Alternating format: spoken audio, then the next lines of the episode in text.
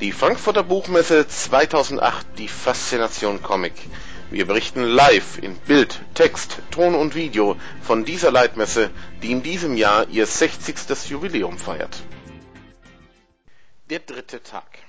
Wir können einen auf Homer Simpson machen und Juhu rufen, weil der dritte Tag der Messe vorbei ist. Und dann kommt das kurze und prägnante Nein, weil noch das Wochenende vor der Tür steht. Aber wie dem auch sei, wir haben die Halbzeit gemeistert. Ich hatte gestern noch vergessen, von ein, zwei kleinen Begebenheiten zu berichten. Freunde können manchmal richtig nett sein. Da saßen wir gestern früh am Morgen im Auto und fuhren gerade aus der Straße heraus, in der unsere Wohnung liegt.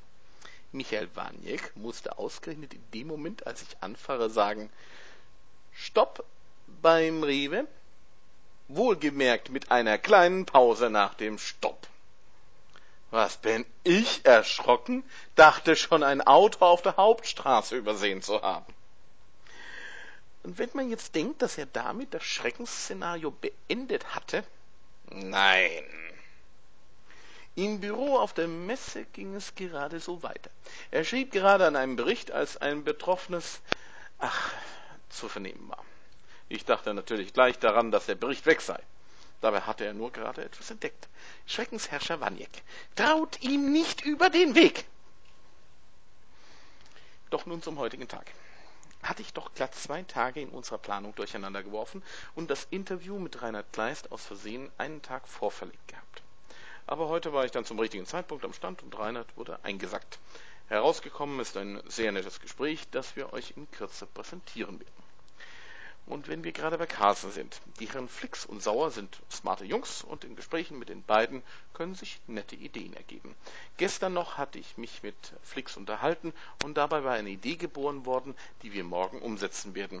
Wir werden Joscha Sauers Signiermarathon mit der Kamera begleiten und anschließend einen Zeitrafferfilm zusammenschneiden. Die Weichen hierfür wurden gestellt, ein Stromkabel wurde noch heute Abend verlegt. Eine klasse Zusammenarbeit mit dem Urgestein an den Mikrofonen des Comiczentrums, dem wirklich sehr, sehr netten Costa. Der ist übrigens vor zwei Wochen Vater eines kleinen Sohnes geworden und wir gratulieren ihm noch einmal an dieser Stelle. Wie es ist, mit Medienprofis zusammenzuarbeiten, habe ich heute bei Sissi Perlinger gesehen. Als kleiner Abstecher in die eigentliche Buchmesse konnten wir mitverfolgen, wie sie die goldene Schallplatte für das Hörbuch der Prinzessin Lilifee bekam. Frau Perlinger weiß einfach, wo die Kamera ist und was sie dann zu tun hat. So macht es viel Freude und ist deutlich einfacher als bei so manchem, der im Comiczentrum auf der Bühne steht und lieber nach unten als in die Kamera schaut. Da können noch einige vieles lernen. Wie man seine Zeichner lustig und effektvoll vorstellt, machten in diesem Jahr die Türken vor. Waren die Katalanen im letzten Jahr noch eine recht gewaltige Schlafpille, krachte es bei den türkischen Comiczeichnern gewaltig.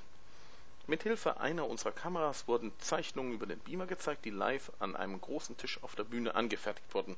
Dazu noch viele lustige und manchmal recht freizügige Geständnisse und das Ganze war perfekt.